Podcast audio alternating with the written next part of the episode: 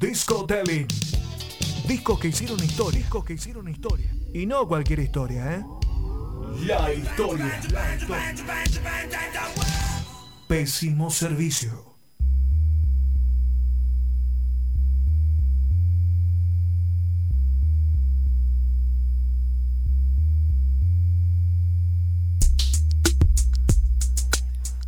2033 en pésimo servicio. Vamos a arrancar con esta sección Discotelling. Historia de la música. En, realidad, historia de discos.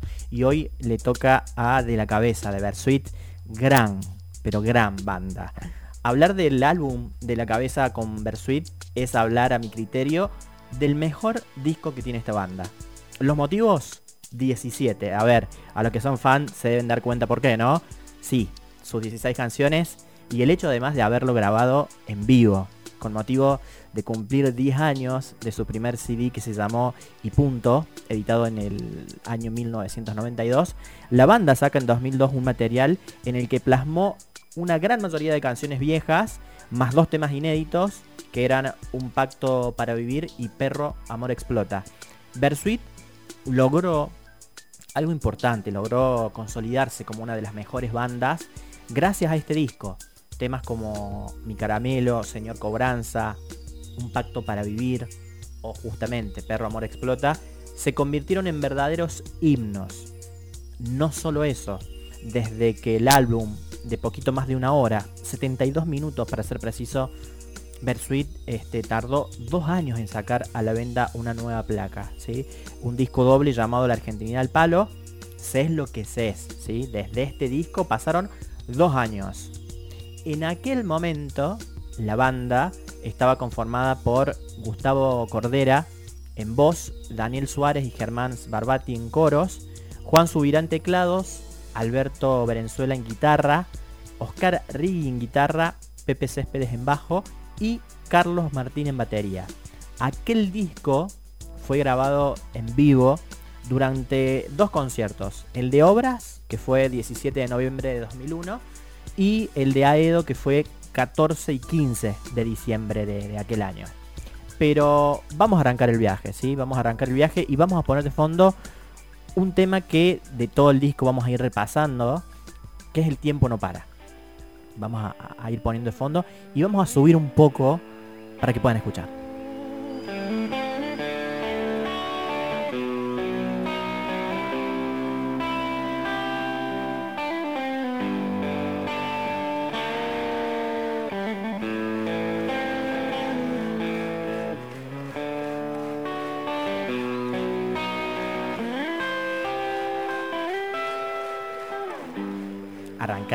Este viaje, arrancar en realidad este recorrido por el álbum, del cual es difícil elegir solo algunos temas, pero el tiempo manda, vamos a jugar con palabras, ¿no?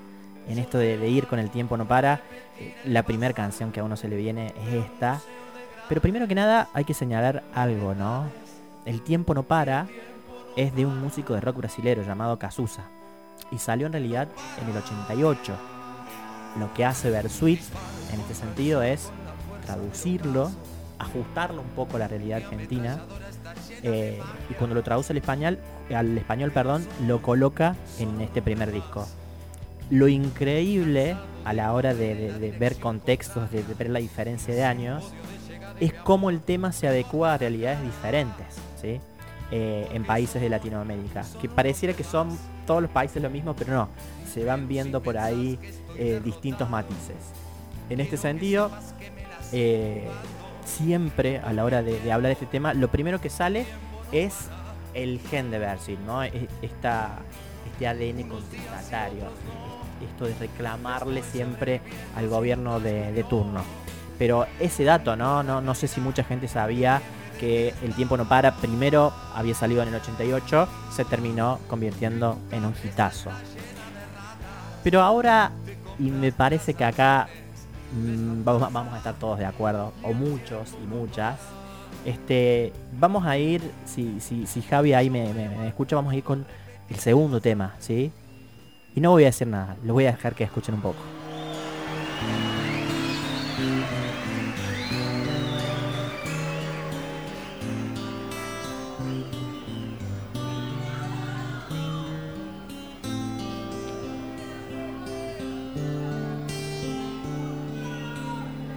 Qué linda que estás. Sos un caramelo. Te veo en el recreo y me vuelvo loco. Todas las cosas que me gustan tienen tu cara y espero a los asaltos. Así juego a la botellita con vos. Sí, sí, sí, ya sé. No me odien. Sé que es para escuchar este tema completo y ahí meterle un play constantemente. Este segundo tema en realidad quiero citar a una artista argentina que si bien es de otro palo, la escuché y lo que mencionó para mí es una verdad inapelable, diría yo. Le preguntaron en un podcast a Lali qué era para ella una buena canción y ella respondió un tema que perdura en el tiempo. ¿sí? Aclaraba esto justamente. Otro palo, pero me parece que la frase es súper poderosa. Y nos pasaba cuando escuchábamos a Freddy el programa pasado, ¿no?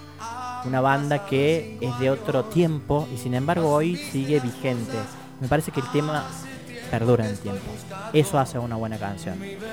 Si escuchan eh, lo que está sonando justamente, me parece que van a estar de acuerdo, ¿no? Mi caramelo es un tema que, eh, cantado en vivo incluso, llega a tocar la, fibra más íntima. Un dato que, la, verdad es súper importante, ¿no? La canción la compuso Gustavo Cordera, vocalista de la banda, y la compuso en 1982, cuando tenía 21 años. Y se, la dedicó a su primera novia, ¿no? Eh, se nota, yo creo que, tiene esa impronta el, tema, ¿no? Originalmente iba a formar parte del disco debut de, de banda, iba a formar parte del punto, habíamos dicho que era el, disco inicial, pero se descartó. Se descartó porque sus miembros en aquel momento que habían dicho, no, che, esto no va a funcionar.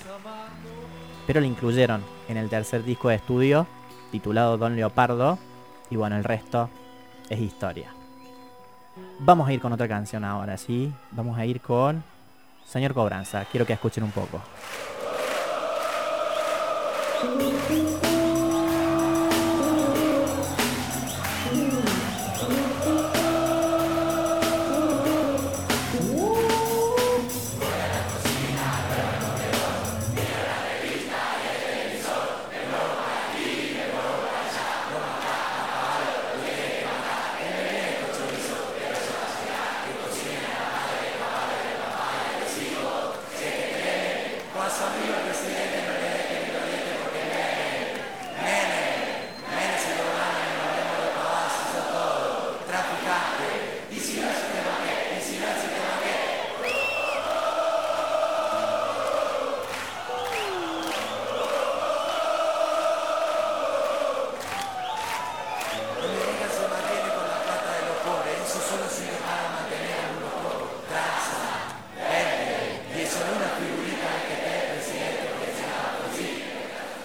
que se extraña ese clima poguero de recital. Está para que estamos todos saltando acá.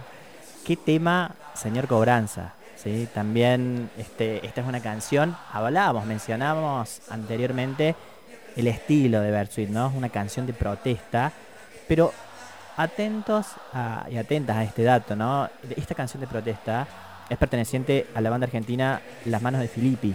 Fue publicada en 1998 en arriba las manos, esto es el Estado. Miren, desde cuándo venimos renegando con, el reclamo constante, ¿no?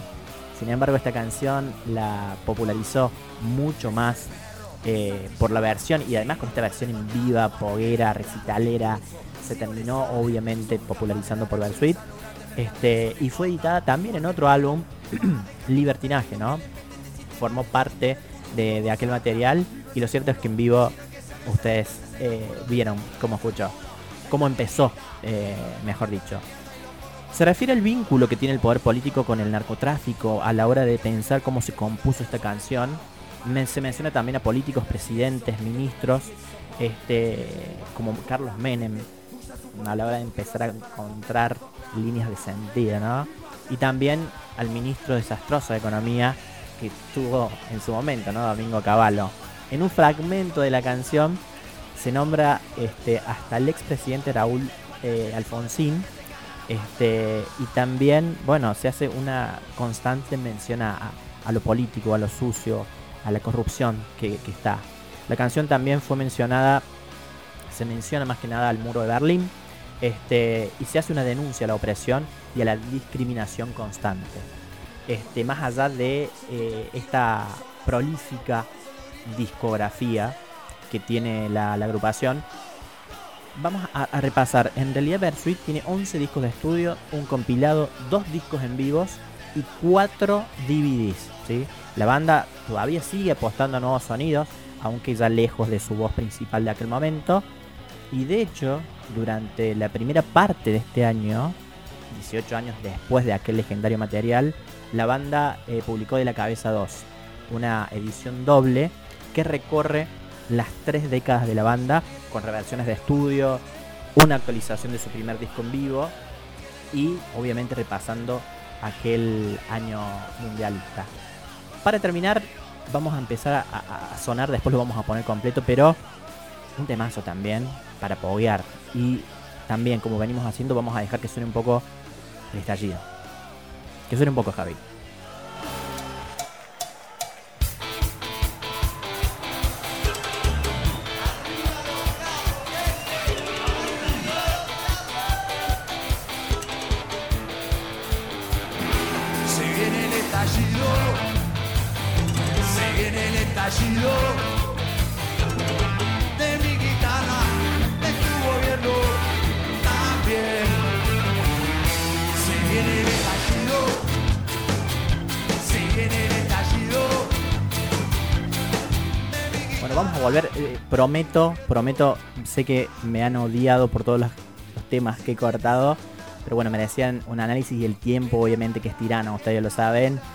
Así que primero vamos a hacer un, breve repaso por esta última canción que hemos rescatado nosotros a la hora de hacer este disco telling y después sí vamos a ir con el tema completo.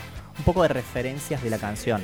Se trata también, lógicamente, de una canción de protesta y que originalmente fue el cuarto tema de su trabajo discográfico Libertinaje, producido nada más y nada menos que por Gustavo Santaolalla. Según un estudio de Cambridge, no mentiras, Cambridge no. En realidad, según y de acuerdo a la revista Rolling Stone y la cadena de televisión MTV Latinoamérica, el tema ocupó y actualmente está en el número 27 de las 100 canciones más destacadas del rock argentino. Un dato sin lugar a dudas para, para tenerlo en cuenta. Antes de, la promesa de ir al tema, una anécdota curioso respecto a esta canción. Fue compuesta en la ciudad de Mar del Plata en el año 1997 cuando Gustavo Cordera y Alberto Venezuela, cantante y guitarrista respectivamente de la banda, se encontraban tocando en la calle de esa ciudad. En aquel momento, Carlos Rucauf, que era el vicepresidente de la nación, se encontraba en ese lugar firmando autógrafos entonces, ¿qué hicieron los dos músicos?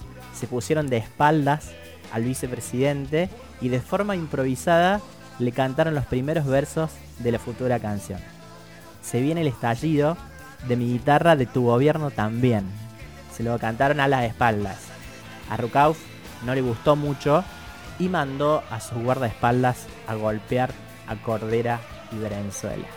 Una anécdota que la verdad es para tenerlo en cuenta y obviamente en esto de, ser una banda reaccionaria, este, de, reclamo. Así que lo están escuchando de fondo, pero vamos a ponerlo para, para que suene bien completo el estallido de Versuit.